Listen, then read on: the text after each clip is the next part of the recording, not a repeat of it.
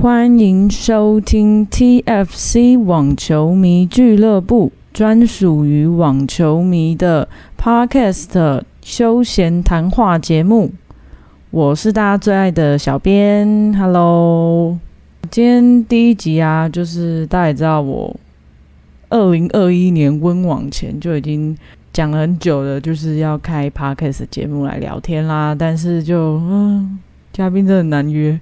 呃，跟大家汇报一下进度，就是目前呢，其实前三集都已经是确定好题目要聊什么了，但是我们的嘉宾呃，有的在国外，然后网络上我们需要一点点克服一下硬体设备的问题，那有的呢是在等他时间上可以拨空出来，那基本上我们之后的 podcast 几乎都会以呃小编与一位。球迷朋友，或者是他其实有在网球相关的专业，可以来跟我们聊聊一些有趣的东西，以这样子一对一聊天的模式进行。那这一个节目不排斥有一些干话之类的，所以不要太严肃。这就是一个，you know，网球迷俱乐部嘛，所以就是一个很轻松休闲的谈话节目。那第一集呢，我想说，现在我们嘉宾也是。就是对时间上都没有讲好，我想说原本预定是讲说七月初就要来一集的，结果现在拖一拖都七月中过后都要七月下旬了。那我想说第一集我们改变一下计划，来聊聊 TFC 怎么开始的，跟我之前其实有在一本网球杂志参与过其中一本。有一些比较早知道 TFC 的球迷朋友，或者是有看那本杂志的，有一点印象。我那个时候跟这本杂志发生的一些事情。那因为之前我都是用 Instagram 现实动态大概描述这件事情是怎么发生的。那其实。不太有人知道我在这本杂志其实在做什么，或者是很多详细的内容，其实也不知道。我想说，那我们就来聊聊关于我的网球杂志回忆录。我离开的时候，其实大概是大概是二零快要二零二零年，差不多二零一九年的十二月底。那这一本杂志可以讲出名字吗？好，Anyway，反正台湾就这么一本网球杂志，好坏就大家自己去评断。那我就只讲我在这里做了什么，发生了什么事。那我二零一九年那个时候，我还在读大学。总之就是我其实这本杂志我本来就有在关注，一部分是因为大家都知道小编有在画图，有在画插画之类的试演会什么的。这一本杂志的封面，真的，我第一次看到的时候，我就觉得 “Oh my God”，太好看了。呃，第一看封面是 Rafael Nadal，唯一美中不足的是，第一看的封面居然不是，你知道，就是 Rafa 居然不是那个红土的球场背景，是我记得是印地的。然后那个时候，就是第一眼看到这本杂志，就觉得 “Oh my God”，太美了吧。然后包含就是，其实那时候他们。正在募资第三刊，那时候上募资网站看他的一些有预先试出的一些内页什么，就觉得天哪，这个也太有质感了吧！就觉得哇，这个排版真的很好看，感觉每一篇的文章的排版都是否那一个主题，就会觉得天哪，台湾居然可以出这么一本，嗯，有美感然后有内容的杂志，就很惊讶。他也出了，就是第二刊是第二十冠的纪念封面，就觉得 Big Big Three 的封面整个就是很吸引人啊。那后来我记得那个时候好像是大概是五月四五月的时候，我看到他们的 Facebook 粉丝专业上在征招，说就是想不想要加入。这一本杂志的团队，然后成为他们的伙伴，一起做第四刊。我那个时候就很兴奋，其实脑袋也有一些想法可以做，再加上我觉得画图应该对这个杂志就是也是有一些帮助，我就觉得诶，我可以去毛遂自荐一下，所以我就私讯了这个小编。那那个时候呢，因为我那时候正在忙我的毕业制作，那那个时候因为这一本杂志的主编他住在高雄，所以那个时候我就刚好就要去高雄展毕业展了。那因为会去很多天，然后就想说，诶，我就问他，他就说可不可以。找时间可以当面聊这样子，那我也给他看一些我的东西，他也觉得诶蛮有兴趣的，就真的就有约出来聊，那聊也聊蛮开心的。然后他自己也就是就是也是看球赛看很久，然后有讲一些说他去他去看那个大满贯啊，他居然有去看二零一七年澳网男单决赛，就是 Roger 跟 Rafa。最后一场费纳大满贯决赛对决，那场五盘大战真的很精彩。还有去看那场，我们就聊得很蛮愉快的。诶，就有谈说我可以在这本杂志做什么，因为那个时候我们第四刊的雏形到底实际内容要做什么，其实还没有一个很确定。不然我就先做一些。就是 Facebook 专业上的类似小编这样子的工作好了。那个时候我们都没有谈到这一本杂志是详细，比如说他怎么获利什么的。就那时候就是一个很热血球迷，就觉得就是很有趣啊。然后你可能就觉得说，就是这个杂志做出来就是一个很有成就感这样子，所以没有去讲到什么钱的问题。那那个时候我就是一样上课嘛，学校上课什么的，跟这个主编这边就是就是用网络联系的方式这样子。那其实我蛮惊讶的是，我一直以为这是一个很大的 team，结果其实不是。那其实他们之前原本是有别的成员的，可是他就说原本其实一开始是那个成员开始想要做一本网球杂志，但是。找了他之后，后来他们做了前面的刊之后啊，就是这一个成员他就可能因为现实因素或什么不清楚，然后他就没有做了。就这个主编继续想要做这一本杂志，他其实也有去呃，像杂志上面每一篇文章会有写这个是谁写的嘛？他其实都是邀稿，他不是说这是一个固定的成员在这个团队。我以为画封面杂志啊，这个这个应该也是他们的结果其实对方是一个呃台湾的一个插画家，然后他平常主要就是在画运动类，就是都是画 NBA 之类的的接案的一个还蛮厉害的插画家。那他也只是接案形式，真的去了解之后才发现，哎，好像不太一样。可是我那时候还是觉得，我可以做一本网球杂志，感觉是很酷。中间就是只有像球迷一样，可能网络上会聊球赛什么什么的。那时候我刚进去的时候，其实本来还有个成员在，可是他没有多久他就退出群组了，所以其实也只有聊没几句。我也不太知道他为什么突然间就不想做，可能可能现实生活中工作影响吧。那反正 anyway 就是后来。刚开始的时候，其实呃，我觉得主编还蛮给我空间发挥的，就是他不太会去，就是干涉说，嗯，我的想法或什么的，我就觉得其实还算蛮自由的。但是到后来，就是杂志的雏形慢慢出来了，慢慢出来了之后，我就开始有慢慢感觉到有一些些想法上的不一样，也没有去想太多。其实很明显可以看出哪些是我做的，因为像有什么漫画啊，或者是有特别排版过的图，其实很多就是很明显可以看得出是我的风格。我在做这些东西的时候，其实我都是有经过那个主编的同意，跟他说，呃，这样排你觉得有符合这一本杂志的风格吗？他他都会用一种。哎，我觉得这个不是我们的风格，可是他又不会跟你具体讲说啊，你要的风格到底怎样，或是或是找一个范本跟你说是怎么样。所以我其实也是就是在那边摸索。我记得那个时候漫画我好像画了三篇，后来就是其实我会在那个这个杂志的 Instagram 上面跟球迷聊天。原本杂志是没有开 Instagram 的，然后是我加入之后，我们就开了一个 Instagram。我就在上面就是发一些 idea 啊，什么企划啊，像是呃，比如说猜球员的童年照啊，然后或者是介绍谁的副业啊，比如说你知道 Venus，Venus 有一个服装设计师的副业嘛，大威。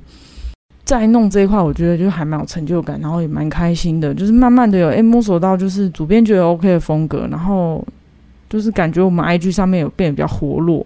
大概那阵子的时候，因为主编有时候会去参加市集，去宣传，就是前面的刊数啊等等，宣传这本杂志，就是有遇到新的球迷，球迷也是很开心就来了。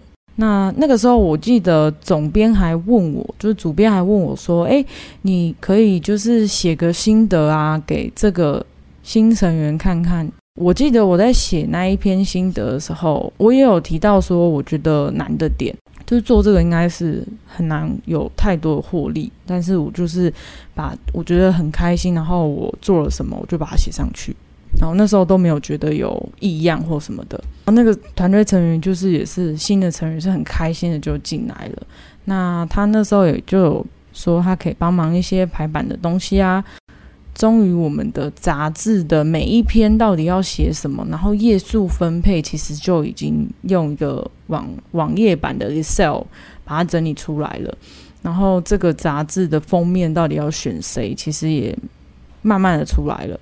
那我那时候就有获得一些篇幅是我负责去写的。我五月加入，其实已经已经八九月了吧，所以我那个时候其实我负责了一个大单元是。介绍那个整个二零一九球员里面的那个在球迷心中的排行榜。如果你有去看这个杂志第四刊的话，应该就会知道哪一篇哪一个大单元是我我写的。可是我必须要跟你说，你后来实际看到很多内容，并不是我当初写的内容了。后来就是，我就大概花了两个月的时间吧。我记得我写好像四篇还五篇，然后里面我印象比较深，就是真的蛮难写的。呃，因为我记得我那个时候啊，像是有一篇是破发网，哦什么的，然后或是抗压网啊，我就必须要去 ATP 的官网看一些数据。那其实那些数据你也要去了解它背后的意思。比如说，我记得。蛮有意思的是，就是大家可能会以为，哎，那应该几乎都是二零一九年嘛，应该几乎都是 Big Three 站在，就是排在前面。其实没有，有一些球员他是排名很后面的，可是他在某些数据，在所有 ATP 球员的排行却是很高的。那你就要去了解为什么会是这样，他计算的。来源是什么？像我记得 ATP 官方的那个抗压数据，其实它采纳了很多呃资讯，所以我说实在话，虽然它是数据去统计，但是我觉得它跟我们球迷实际在看比赛的那个那个感受，跟实际最后谁夺冠、谁拿到那个积分，那个是没有完全正相关的。其实。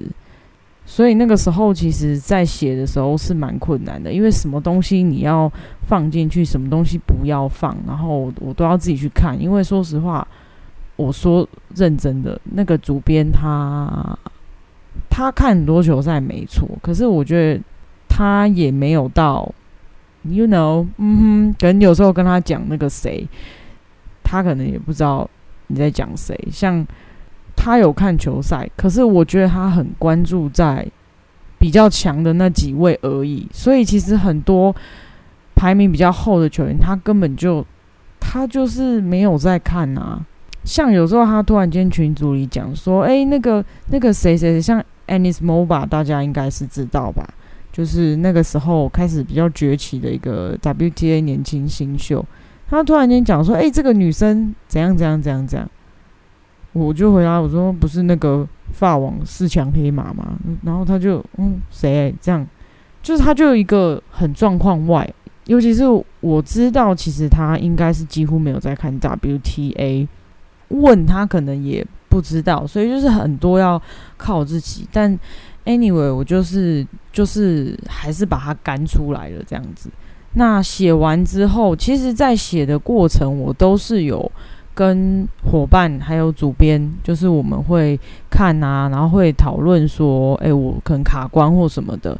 我一开始觉得主编有让我去发挥，但是后来我慢慢其实感觉到他的某些态度上让我觉得不太舒服，像是其实他会。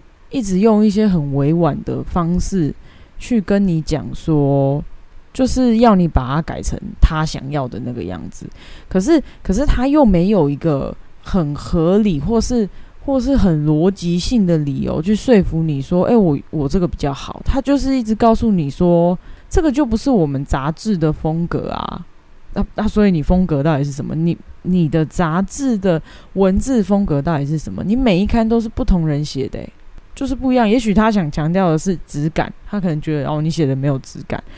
但我后面讲的东西，你们就知道有多气了。后来就是我其实已经写完，他们也都有看过。最后到了就是很后面，已经主编说要校稿，就是找错字啊什么什么的。那个时候主编就突然间说，因为我算是比较早写完的，那他自己要负责那个主要的那个。单元，那主要的那个单元是要介绍那个 Andy Murray 英国球王 Andy Murray，他负责那一篇。可是那个时候其实 Andy Murray 那一篇还没什么出来，这样子，我们只是确定说，哦，封面要用 Andy Murray，因为要先请插画家先画嘛，呃，有一些邀稿的东西要先寄邀请函什么的。那那个时候他就有一天突然间说，哎，那个小编这样，他就说那个。单元啊，你负责的那个单元啊，就是有一篇是那个，我记得是最有魅力的球员，他就跟我说：“诶，那一篇我要那个校稿小调整一下哦。”那我以为可能是有一些用字遣词可能不够客观或什么的要调整，结果气人的来了，他改好之后，我看我们的那个云端的 Excel 那个文件跟 Word 档，我一看我整个气死，他怎么样呢？他把我那篇最有魅力的那一篇的球员啊，基本上都怎么样，都换掉了，而且他把它完全换成他自己心目中的名单。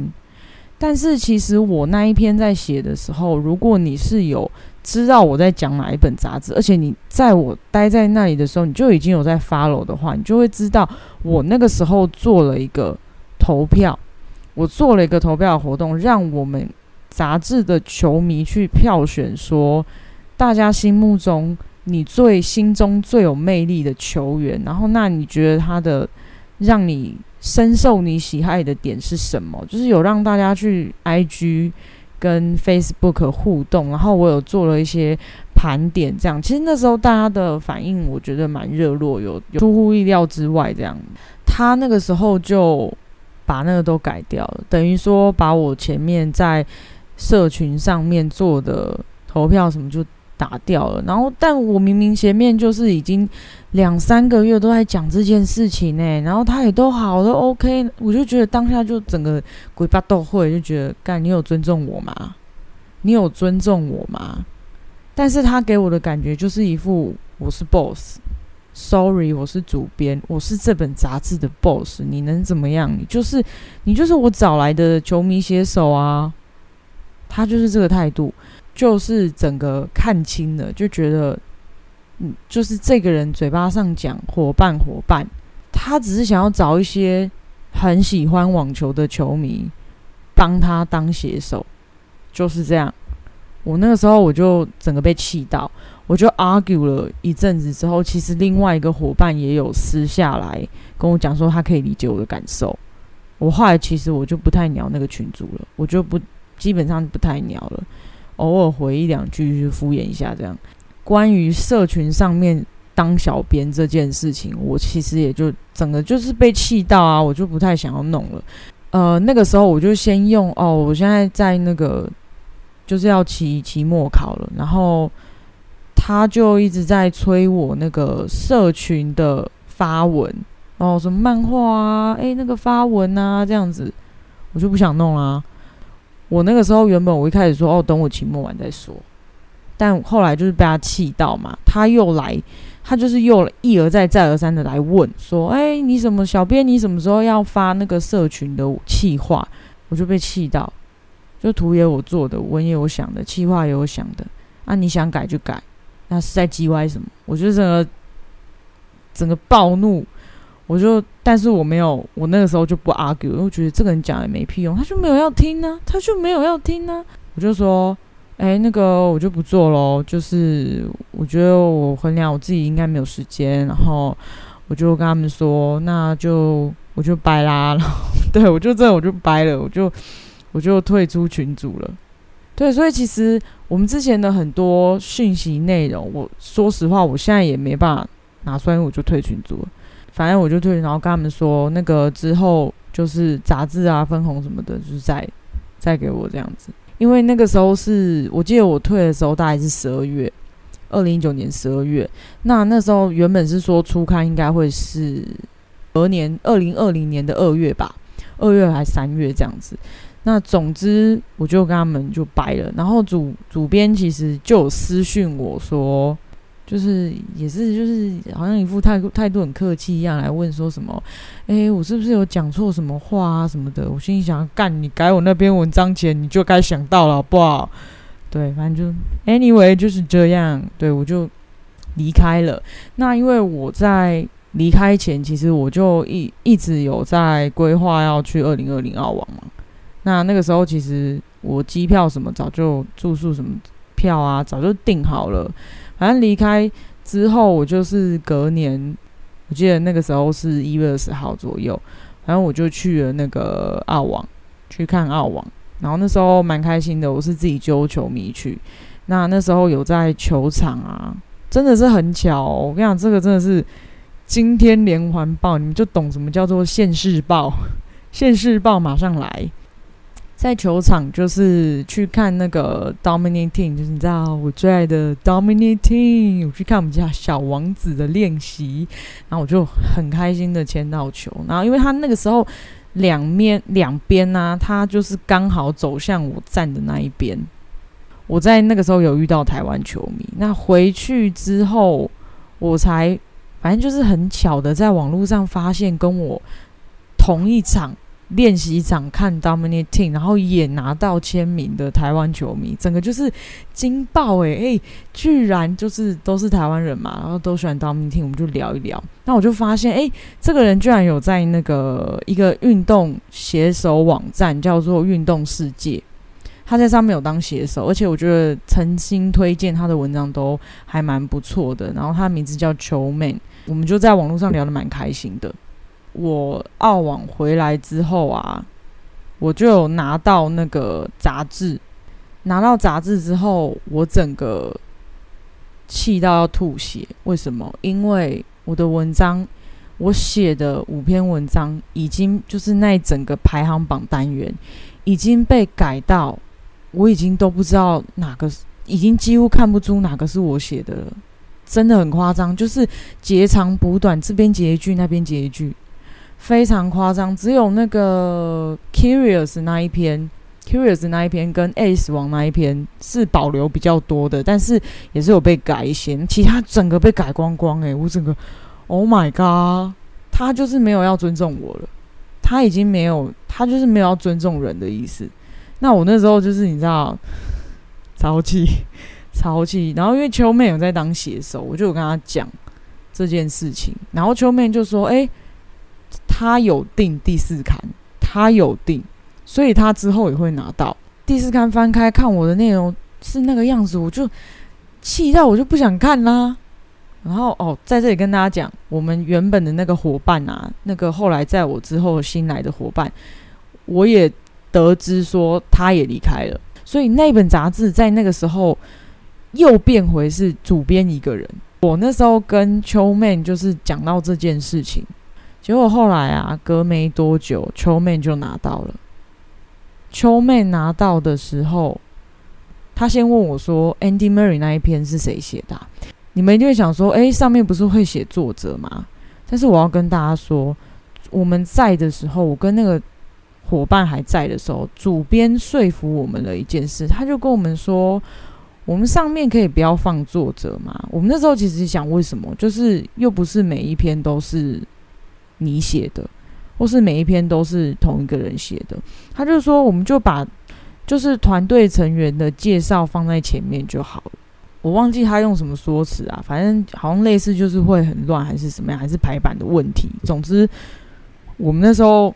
有觉得怪怪的，可是我们就同意了。现在想想，好像有同意，不然他做的事情真的是我觉得很蛮恶的。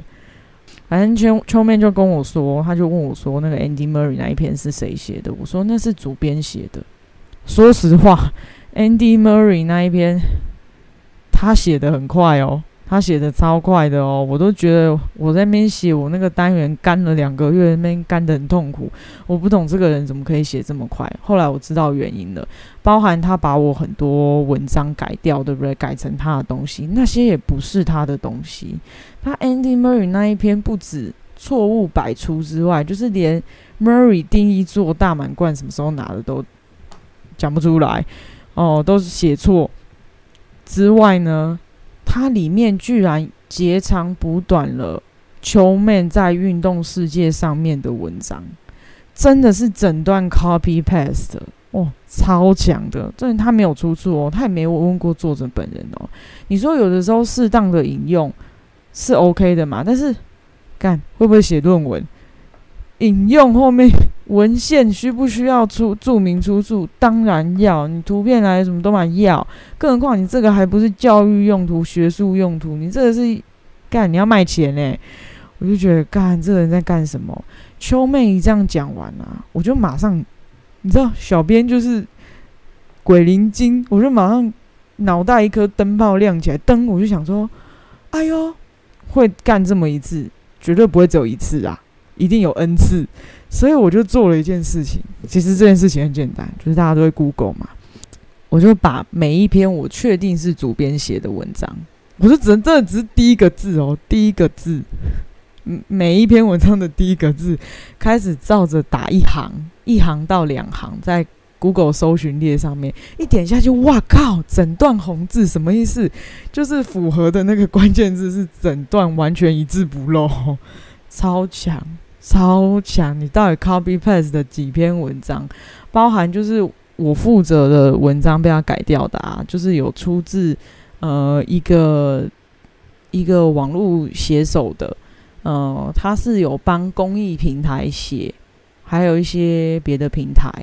那我那个时候也有寄信 mail 他，跟他们通知这件事情。然后他还有 copy paste 的一个是时尚平台的，我记得是。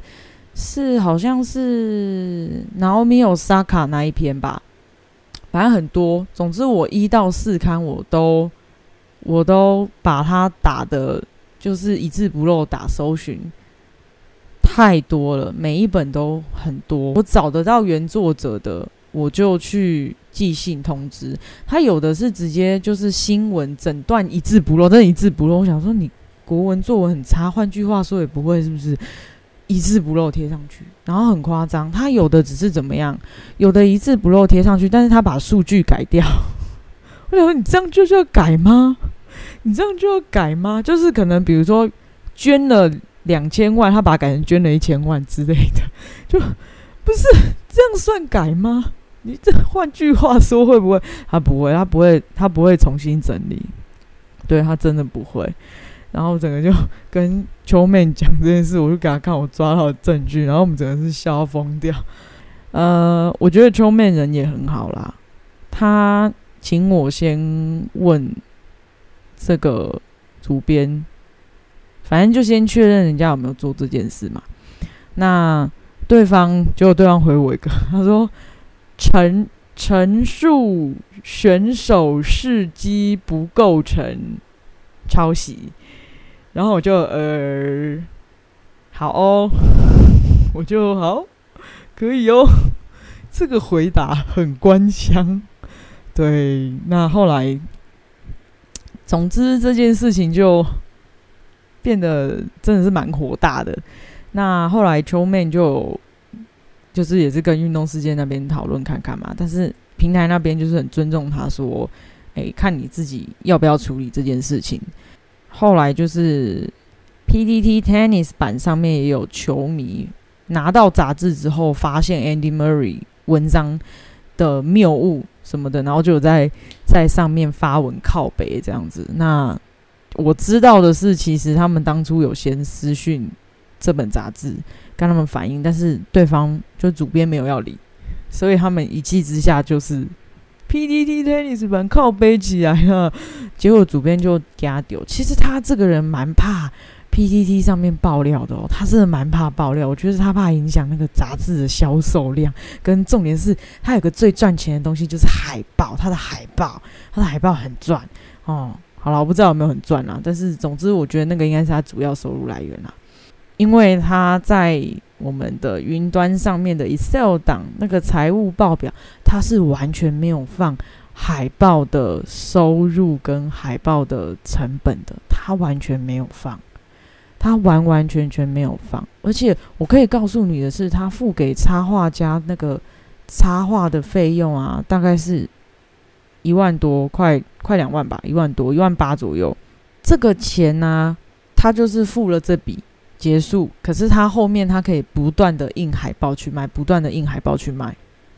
对，因为插画就就是一笔收，就这样，不是说什么他每个月付插画家多少钱，并不是，并不是，或是他每一次再版要再付插画家，并没有，他就是付了这笔钱结束。而且其实这笔钱是低于那一个插画家的行情的。